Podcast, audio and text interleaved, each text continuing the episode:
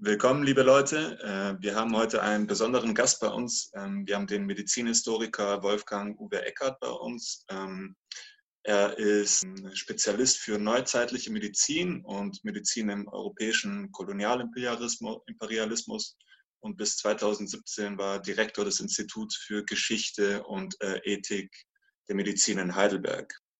Ja, hallo, grüß dich den letzten 100 Jahren hatten wir viele Pandemien. Äh, wir hatten die spanische Grippe 1918, äh, wir hatten die sogenannte Hongkong-Grippe, die sogenannte asiatische Grippe, äh, die SARS-Pandemie und jetzt ähm, das Coronavirus. Sind Pandemien ein fester Bestandteil in der neueren Geschichte?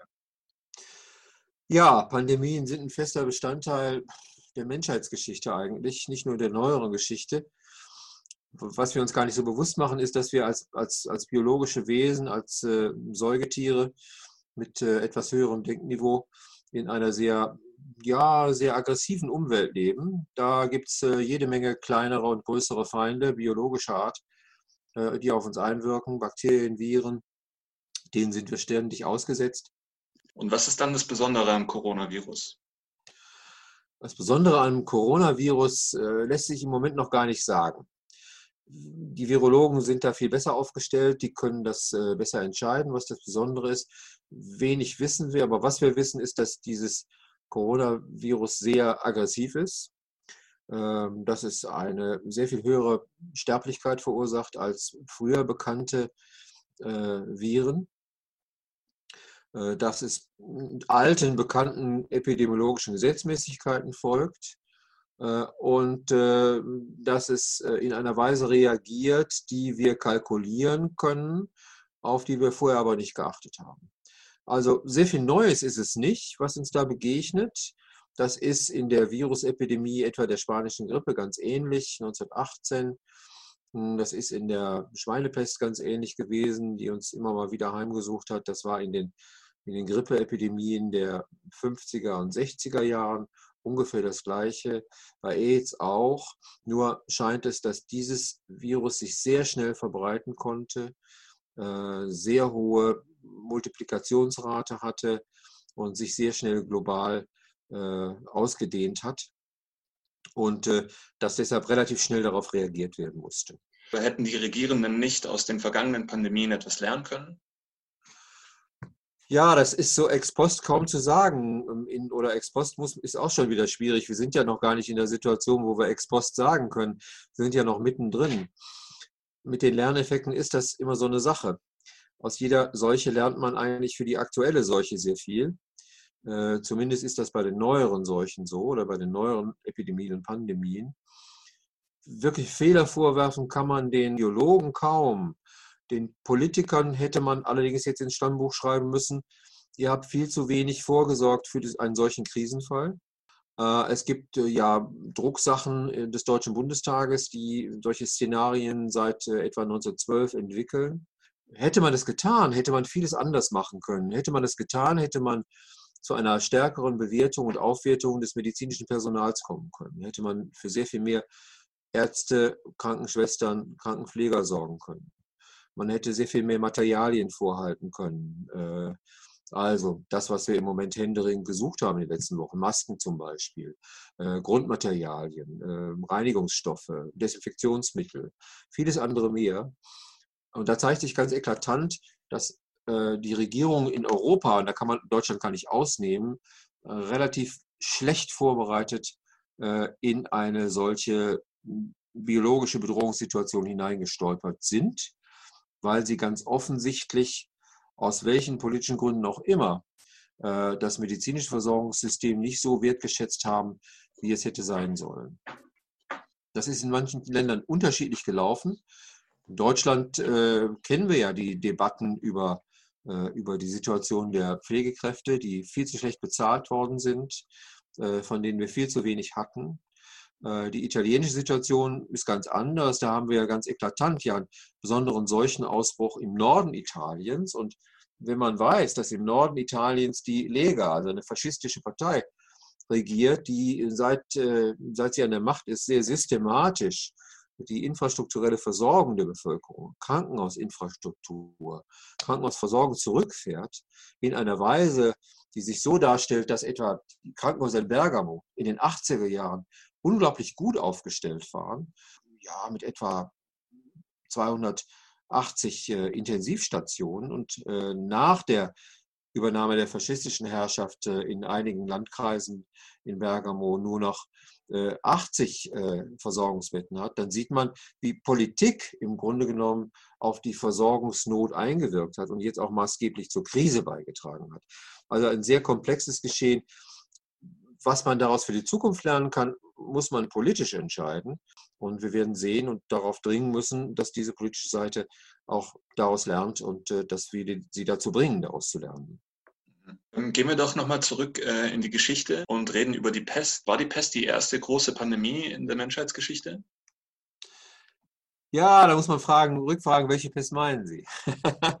Den schwarzen Tod. Den schwarzen Tod, schwarzen Tod zum Beispiel. Da hätten wir die richtige Pest, also den äh, vom Yersinia Pestis-Erreger verursachte Massensterben äh, des 14. Jahrhunderts. Nein, das war nicht die erste Seuche. Äh, in der Geschichte der Menschheit. Wie viel es wirklich gegeben hat, wissen wir nicht. Es gibt eine ganze Menge, äh, die sich so genannt haben oder die von den Historikerinnen und Historikern so genannt worden sind.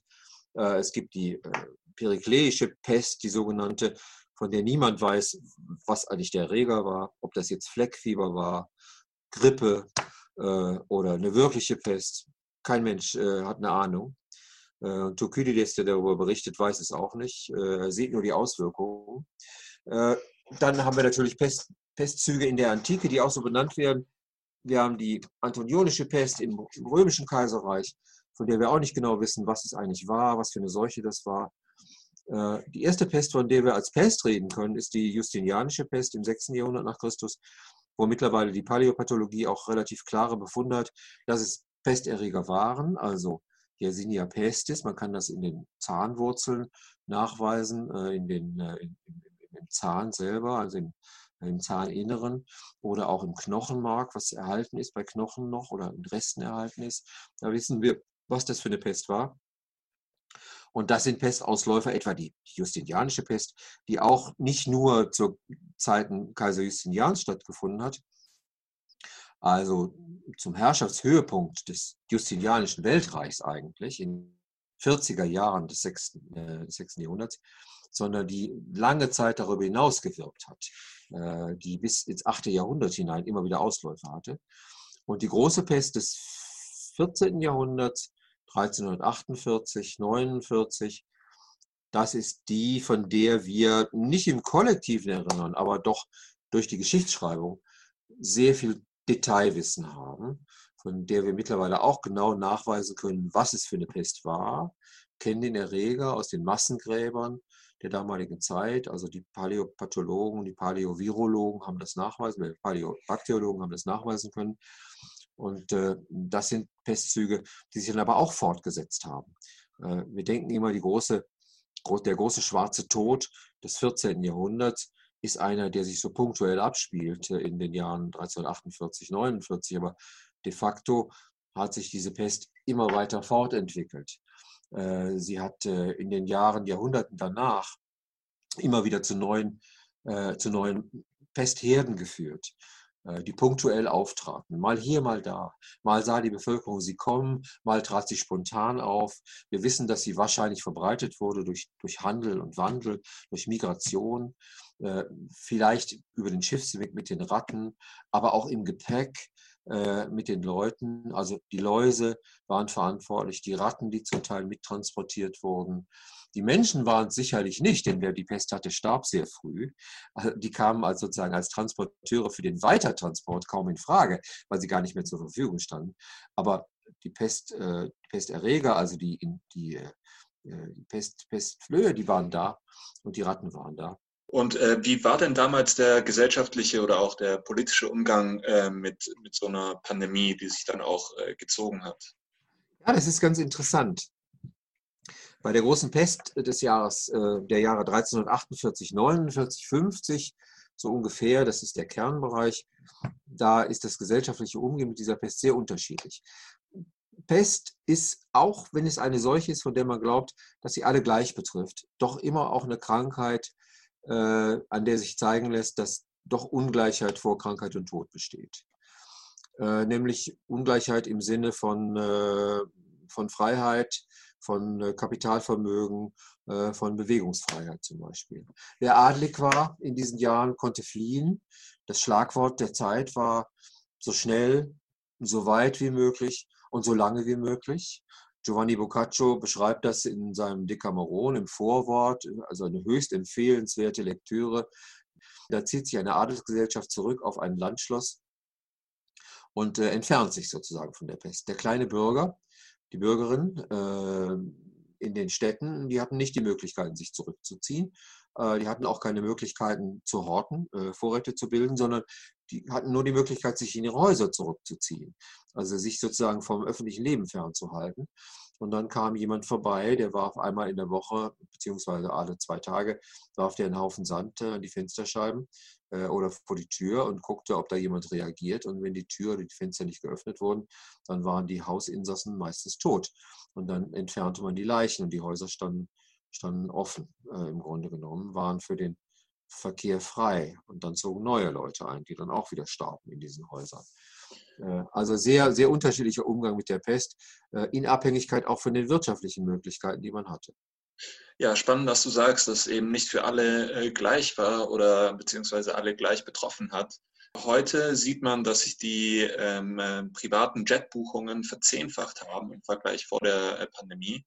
Sehen wir denselben Trend jetzt nochmal, verglichen mit der Vergangenheit?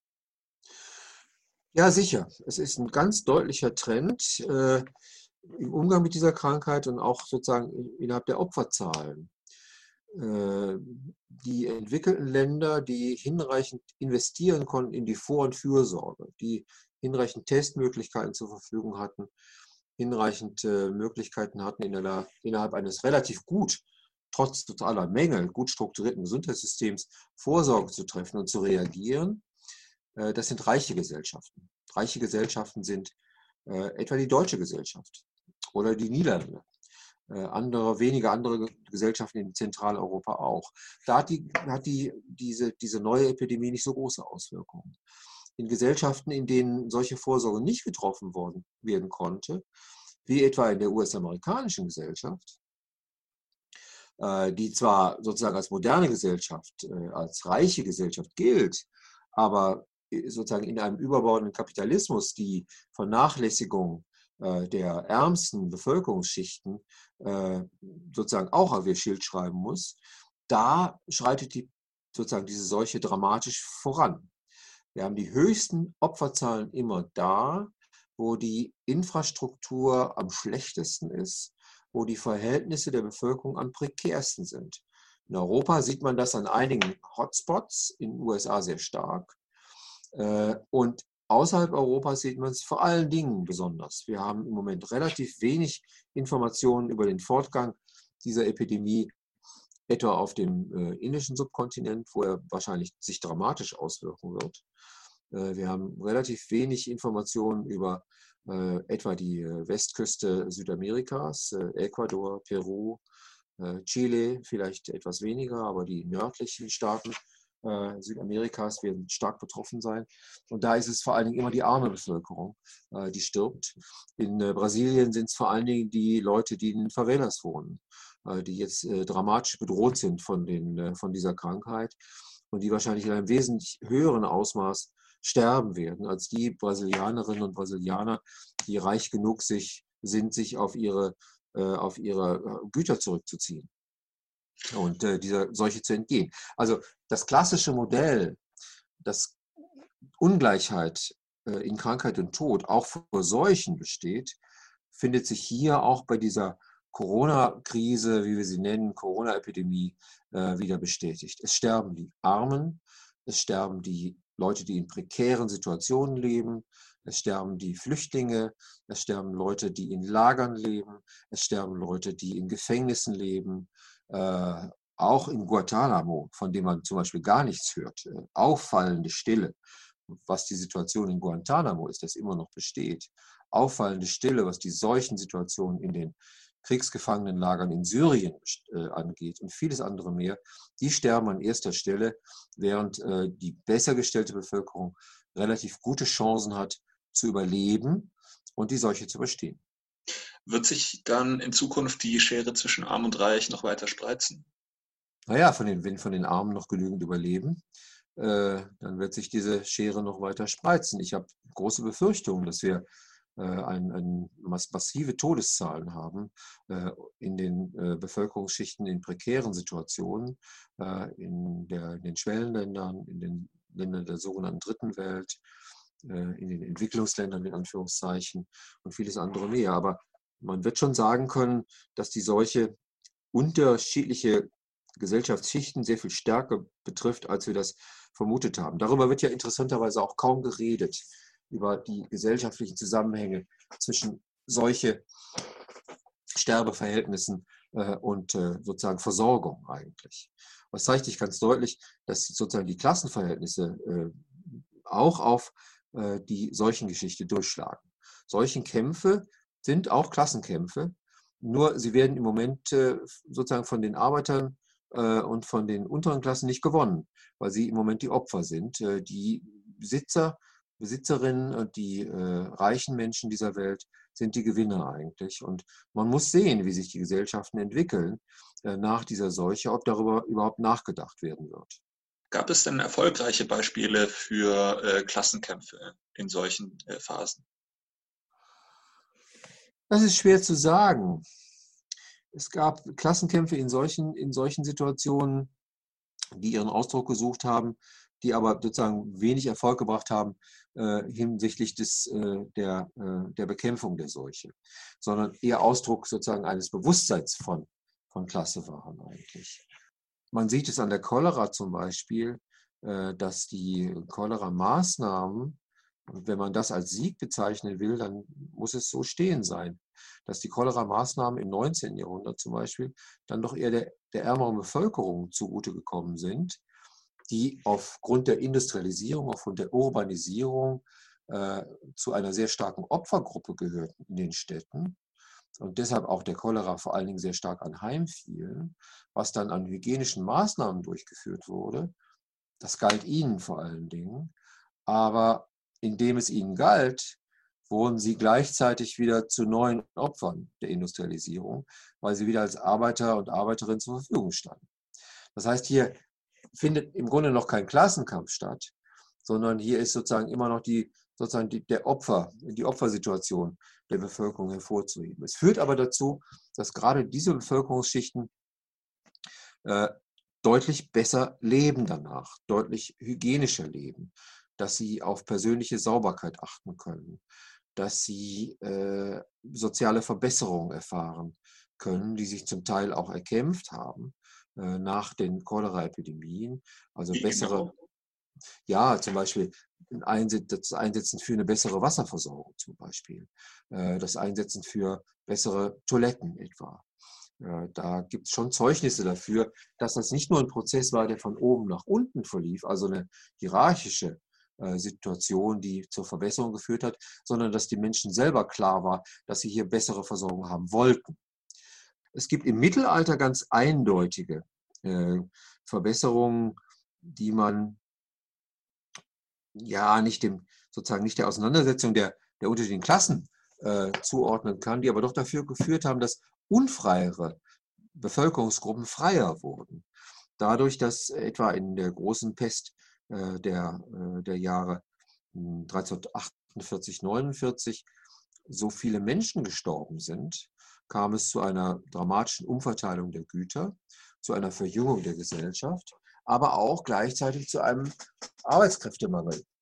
Äh, das heißt, es standen nicht mehr so viele freie Arbeitskräfte zur Verfügung, die man in Schuldknechthaft, in Leibeigenschaft einfach an die Arbeitsplätze schicken konnte. Die mhm. Folge davon waren Kämpfe, etwa in der britischen Gesellschaft, äh, Kämpfe um bessere Löhne, Kämpfe um bessere Versorgung der Landarbeiter etwa. Die Peasants-Bewegung, also die Landarbeiterbewegung, ist eine Bewegung äh, des 14. Jahrhunderts, die im 14. Jahrhundert anfängt und sich dann fortsetzt, die dazu geführt hat, dass die abhängige Landbevölkerung zu einer unabhängigen arbeitenden Landbevölkerung wurde, also ihre Situation verbessert hat, auch ihre Löhne verbessert haben. Konnte man wirtschaftliche Rezessionen äh, nach Pandemien äh, messen? Das ist sehr schwer zu sagen. Also mit den Instrumentarien, die wir heute haben, um Rezessionen zu messen, kann man das, kann man das nicht beschreiben, denn wir können sie nicht mehr anwenden auf die Gesellschaft in der damaligen Zeit. Wir sehen nur, was passiert. Die Zünfte zum Beispiel sehen, dass sie sich unbedingt liberalisieren müssen, dass sie die, das strenge Zunftrecht zum Beispiel des Hochmittelalters vor den großen Epidemien nicht durchhalten können, dass sie sozusagen ihre, dass sie sich öffnen müssen für Leute, die sie vorher gar nicht in die Zünfte hineingelassen hätten. Das heißt also, die Zunft, Zunftschranken fallen innerhalb der Städte beziehungsweise werden abgeschwächt. Die gesellschaftlichen, gesellschaftlichen Trennungen werden durchlässiger. Reden wir doch über die Maßnahmen der Regierenden ähm, zur Zeit der, äh, des Schwarzen Todes. Wir haben jetzt schon mal über die Quarantäne gesprochen. Gab es denn noch andere Maßnahmen, die getroffen wurden? Die Regierenden konnten eigentlich wenig tun, außer zu fliehen.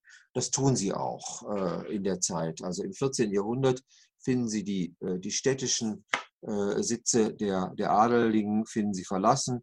Die Leute verlassen die Stadt, äh, sie ziehen aufs Land, so möglichst schnell, wie ich sagte, möglichst weit und möglichst lange. Äh, sie sind noch im Besitz ihrer Güter. Sie verlieren zum Teil aber auch Güter, weil auf den Gütern die Produktion nicht fortgeschrieben werden kann. Da entstehen Brachländer. Das äh, Gemüse kann nicht geerntet werden. Das Obst kann nicht geerntet werden. Vieles andere mehr. Reaktionstypen der, ähm, der Regierenden bestehen dann allerdings im späten 14. Jahrhundert im Versuch, die Kranken bzw die Träger der, was wir heute wissen, die Träger der Seuche, von, wovon aber damals überhaupt noch kein Wissen existierte, nämlich die Ratten etwa von den Städten fernzuhalten. Also Venedig fängt damit an. Venedig äh, führt Quarantäne ein, 40, 40 Tage sollen die Händler, die aus dem nahen und fernen Osten Venedig erreichen, per Schiff äh, auf einer Venedig vorgelagerten Insel untergebracht werden, um zu sehen, ob sie weiter überleben. Das war natürlich völliger Quatsch, denn wer die Pest hatte, war längst gestorben, schon auf dem Schiff. Der war gar nicht nach Venedig gekommen, sondern inzwischen zeitlich längst über Bord geworfen worden. Aber was die Schiffe mitbrachten, waren die, waren die Ratten, äh, die dann Venedig zunächst mal nicht erreichten, die auf dieser Insel blieben. Und äh, der Erfolg war allerdings ein mäßiger, äh, denn diese, diese Quarantäne war durchlässig. Auch hier wieder Ungleichheit vor Krankheit und Tod wer Geld genug hatte und die Handels, die jungen Handelsassistenten, äh, die jungen Handelsträger, zum Teil auch Kaufleute, die auf dieser Insel festsaßen, konnten Kapital flüssig machen, besaßen Kapital, konnten sich dann zum Teil von der Quarantäne freikaufen und dann auf, auf äh, dunklen Wegen nach Venedig gelangen. Also das war eine sehr durchlässige Maßnahme. Bei späteren Epidemien gab es andere Versuche. Der absolutistische Staat versucht, als gesundheitspolitische Machtmaßnahme äh, Grenzzäune aufzurichten, ein Cordon sanitaire zum Beispiel aufzubauen. Die habsburgische Monarchie versucht das im Osten, indem sie eine über, einen über 1000 Kilometer langen Cordon sanitaire im 18. Jahrhundert aufbaut, um die Pestzüge, die immer noch verbreitet waren, äh, von, an den Ostgrenzen des Habsburgischen Reiches aufzuhalten völlig erfolglos, weil auch diese Grenzen permeabel waren äh, und man konnte sie so lückenlos nicht durchführen. Die wirklich lückenlose Grenzen kennen wir aus dem 20. Jahrhundert, fast lückenlose, nämlich den Eisernen Vorhang.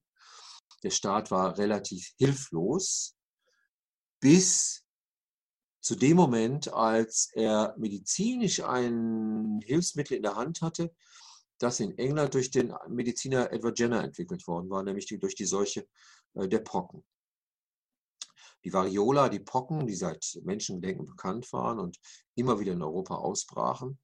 Also die schwere Pockenkrankheit, Pustelbildung, Bläschenbildung, Vereiterung äh, am ganzen Körper, die auch sehr schnell bald zu, heute würde man sagen, Sepsis mit allgemeinem Organversagen führte, die Menschen sterben ließ. Als diese Impfvakzine vorhanden war, als man gegen die Pocken impfen konnte, seit dem Ende des 19. Jahrhunderts, da hatte der Staat ein Machtmittel in der Hand und er hat diese Macht auch sehr dramatisch und sehr schnell versucht auszuüben, indem er nämlich die Pockenimpfung vorschrieb. Ähm, heute gibt es wilde Verschwörungstheorien äh, über das Coronavirus. Ähm, Gab es denn auch in vergangenen Pandemien sowas wie Verschwörungstheorien oder wurden äh, Sündenböcke gesucht und gefunden? Ja, Sündenböcke sind immer gesucht worden bei, bei, äh, bei solchen Epidemien. Äh, etwa bei der großen Pest des, äh, des, der Jahre 1348, 49 waren es die Juden als gesellschaftliche Gruppe innerhalb der Städte.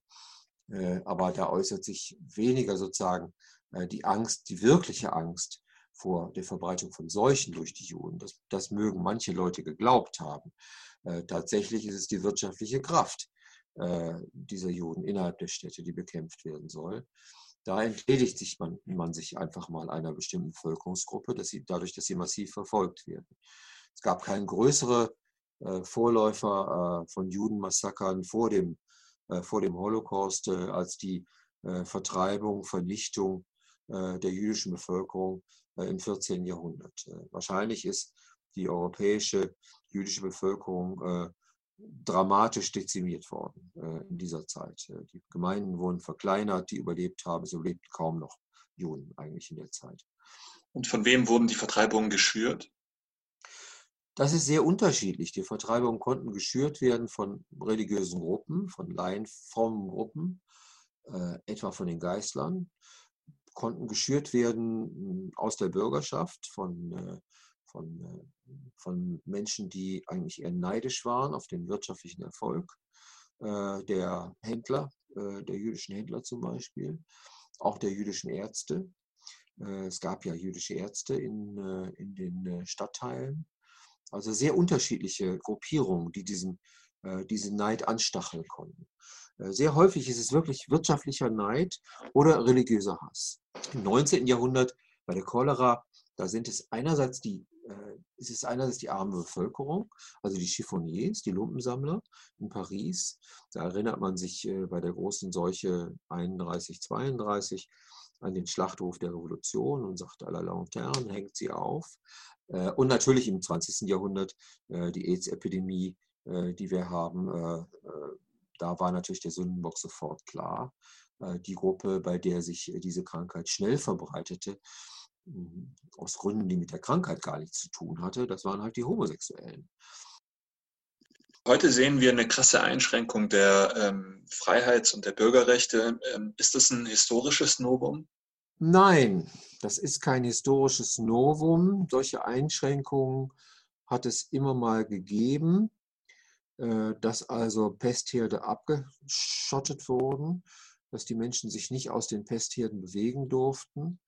Beim Fleckfieber zum Beispiel äh, während des Ersten Weltkrieges hat, haben die kaiserlichen Truppen, auch die österreichischen Truppen, haben immer wieder versucht, jüdische Glaubensgemeinschaften in den Städten äh, in, äh, im Südosten Europas, aber auch äh, im, im Baltikum abzuriegeln, systematisch zu untersuchen, den Männern die Bärte zu scheren, den Frauen die Haare vom Kopf zu nehmen, höchst degradierende Untersuchungen und Unternehmungen, weil man glaubte, so dieses Fleckfieber bekämpfen zu können.